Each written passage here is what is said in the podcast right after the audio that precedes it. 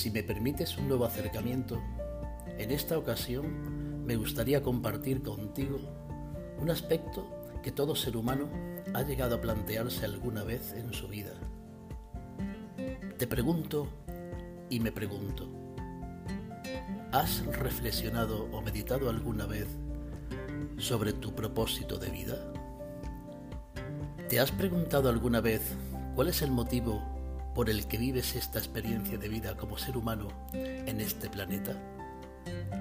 ¿Te has preguntado si realmente estás haciendo aquello que has venido a hacer en esta vida?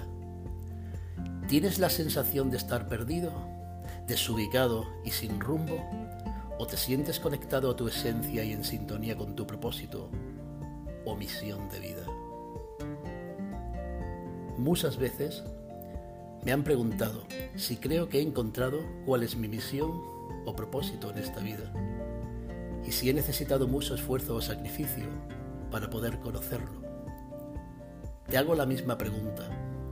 ¿Crees haberlo encontrado y saber con certeza cuál es tu propósito o tu motivo de vida? Al preguntarte, utilizo el verbo creer porque a mi sentir, cualquier respuesta a estas preguntas será el fruto manifiesto de una creencia, lo que significa que el sentimiento de haber encontrado el motivo o visión de vida se encuentra directamente condicionado por los patrones de pensamientos imperantes y que te gobiernan en este momento concreto de tu vida. Con frecuencia las personas cambian el rumbo y dirección buscando un nuevo propósito de vida debido a que ya no le llena o satisface lo que hace, o al menos no le satisface como antes, mientras que hasta este momento había creído que no tendría que seguir buscando su motivo porque ya lo había encontrado. Y así continuamente se encuentra en un querer hacer, querer hacer para conseguir algo nuevo, querer hacer para conseguir, querer hacer para conseguir algo nuevo o diferente a lo que experimenta y con la sensación de nunca ser suficiente o sentirse suficientemente completo como experiencia humana. Continúo preguntándonos, ¿necesariamente venimos a este mundo con una misión o un propósito de vida? ¿Hemos de tener un motivo para sentirnos plenos? ¿Hemos de tener un motivo para sentirnos enamorados de la vida? ¿Necesariamente hemos de estar buscando? ¿Necesariamente hemos de encontrar un propósito para que este camino de vida en la tierra haya tenido sentido?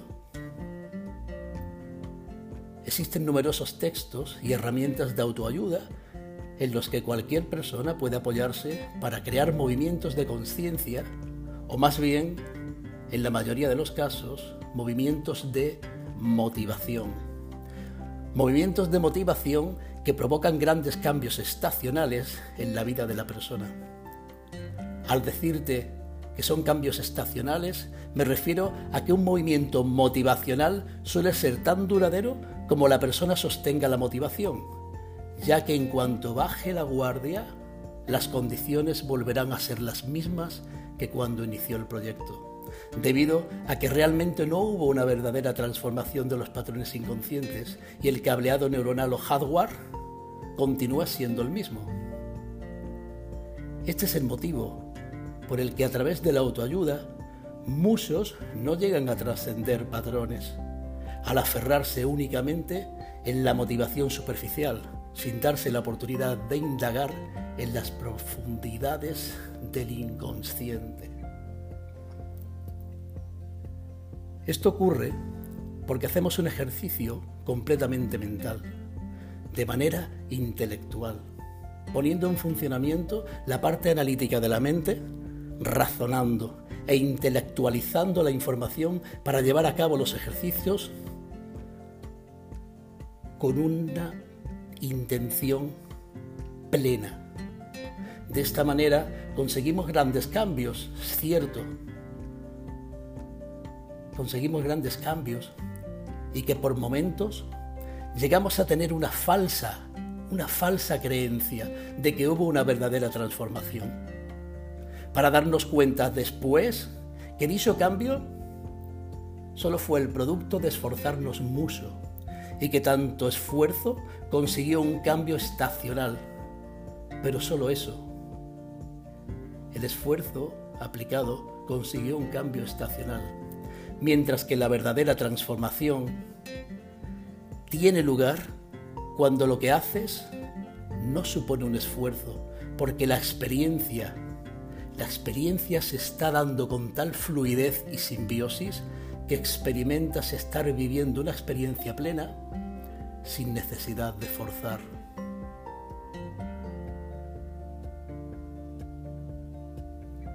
Podría hacer uso de herramientas de motivación para que tú y yo conectáramos ahora con lo que podríamos llegar a creer que puede ser nuestro propósito de vida, nuestra misión de vida. Como con cualquier libro o audio de autoayuda, tenemos la posibilidad de comenzar a hacernos preguntas para poner en juego nuestro ego. Ponemos en juego nuestra mente y alimentar al personaje perfecto de nuestra mente que se conectará mejor al mensaje que le ofrezcamos, consiguiendo hacer saltar la chispa de la motivación. Por ejemplo, podríamos hacer un tipo de ejercicio como el siguiente. Cierra los ojos y pregúntate cuáles son tus dones y talentos. Todos tenemos alguna característica que nos destaca y que puedes poner al servicio de esta sociedad para aportar lo que has venido a ofrecer como ser humano en esta vida. ¿Cuál es la tuya? ¿Cuál es esa característica que te destaca? ¿En qué eres bueno, absolutamente bueno? ¿En qué destacas? ¿Qué te gusta hacer? ¿Cuál es tu pasión? Tu pasión es aquello que más te gusta hacer en tu vida.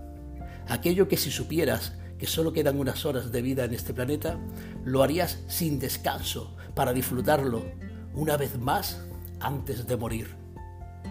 ¿Qué te gustaría hacer para poner en juego tu pasión cada día? Cuando sabes cuál es tu pasión y la pones en juego, y además la pones a servicio de los demás para que se comparta y se expanda, significa que has encontrado tu propósito y misión de vida. Significa que ya estás pleno y no has de seguir buscando más, porque el mero eso de hacer lo que te gusta y para lo que has venido a hacer en esta vida supone el impulso permanente que estabas esperando. Cuando lees este párrafo anterior, o cuando escuchas el párrafo anterior y conectas con lo que crees que es tu propósito de vida, es fácil experimentar un impulso de motivación y que se active un falso poder que te haga creer que ya lo has encontrado y que a partir de ahora tienes la clara dirección de a dónde vas.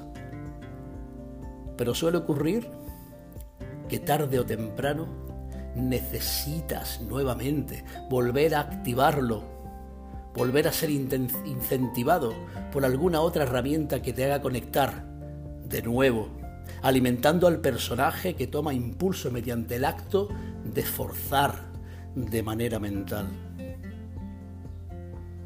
Sin embargo, cuando no pones en juego la mente pensante y te dejas sentir, cuando no atiendes tanto a la razón y sí al sentimiento o la emoción, cuando bajas el ruido mental y miras hacia adentro, atendiendo al sonido más interno, a la melodía que toca el arpa interior de tu alma, o llámale corazón si te es más familiar, la melodía que toca tu corazón. Cuando consigues desconectarte, aunque sea solo un poco, de los estímulos del entorno y centras tu atención consciente en el espacio que ocupas como existencia, siendo consciente de tu respiración, de los latidos de tu corazón, de cada atisbo de pensamiento que aparece y que provoca un movimiento de energía en forma de síntoma, en algún lugar de tu cuerpo. Ese movimiento de energía en forma de síntoma que se manifiesta en alguna parte de tu cuerpo y que tú le llamas sentimiento. Cuando eres consciente verdaderamente de todo esto en tu momento presente, estés donde estés, estés con quien estés, hagas lo que hagas, pienses lo que pienses, sientas lo que sientes, no te quepa duda de que ese y solamente ese es tu propósito de vida en este preciso instante de vida. Si comprendes esto que te comparto y que no tienes por qué estar de acuerdo con ello, es mi mirada, simplemente es una mirada desde mi sentir y que comparto ahora contigo. Pero si mueve algo dentro de ti y existe un acto de conciencia en estas palabras, comprenderás que el único momento de vida que realmente existe es el instante presente. Y que ese instante presente es precisamente presente porque como existencia que eres, estás sintiendo en este momento. Tienes conciencia de que existes porque sientes y el sentimiento se produce en este momento exacto en el que sientes. De modo que aunque estés recordando algo del pasado, imaginando una posible situación del futuro o viviendo una experiencia como ahora, cuando escuchas este audio, el sentimiento se está produciendo ahora. El ser consciente de tu existencia y el sentir se está dando en este preciso momento.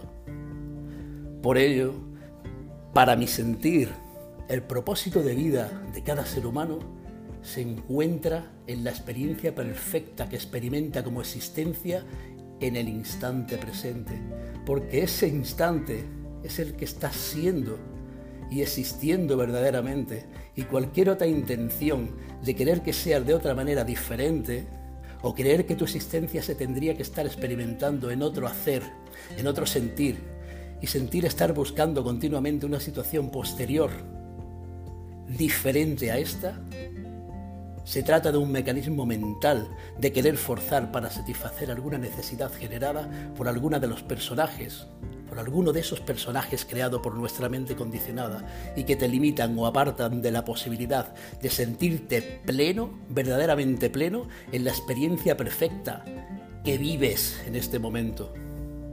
La que vives.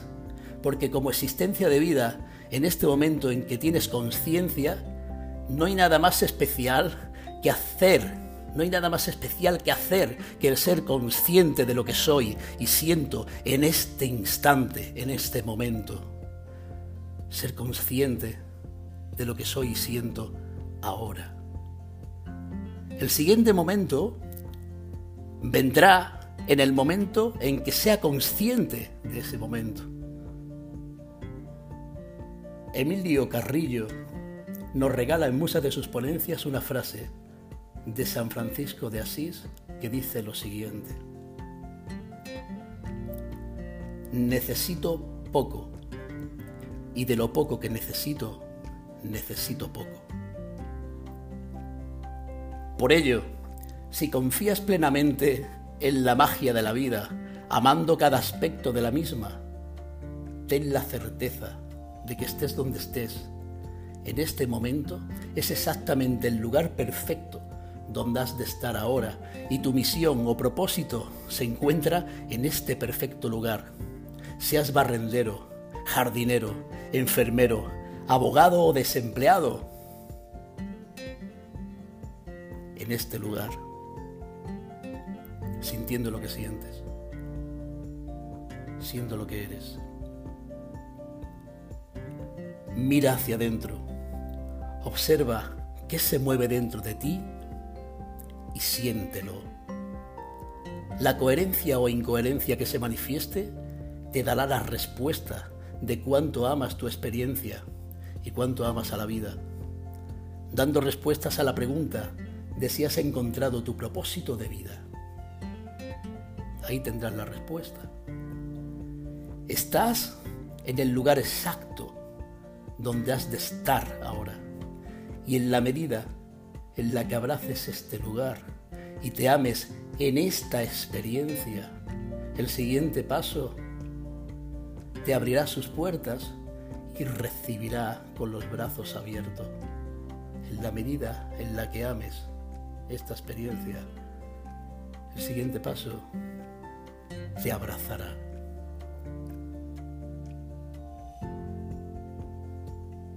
Wayne Dagger nos dejó estas palabras como legado. Cuando venimos al mundo, lo hacemos a través de una mota diminuta de protoplasma humano. Todo lo que había en esa pequeña mota se convirtió en ti. Todo lo que necesitabas estaba en esa pequeña mota. Durante los nueve primeros meses de vida, desde el momento de la concepción hasta el momento del nacimiento, lo han hecho todo por ti y no has tenido que hacer nada. No te preocupas de qué color serán tus ojos, ni qué aspecto tendrá tu cuerpo. Es algo que no depende de ti. Te rindes ante ello. Y no es ninguna barbaridad plantearse que si se supone que todo lo necesario para el viaje físico ya estaba contenido ahí, ¿por qué no también todo lo necesario para el resto del viaje? Todos tus propósitos están ahí. Todo lo que eres está ahí. Todo lo que puedes llegar a ser, no solo lo físico, sino el resto, si eres capaz de abrirte y lo permites, está ahí nuevamente, nuevamente el permitir y el no forzar vuelve a estar de manifiesto, esta vez a través de las palabras de Dyer, del doctor Dyer.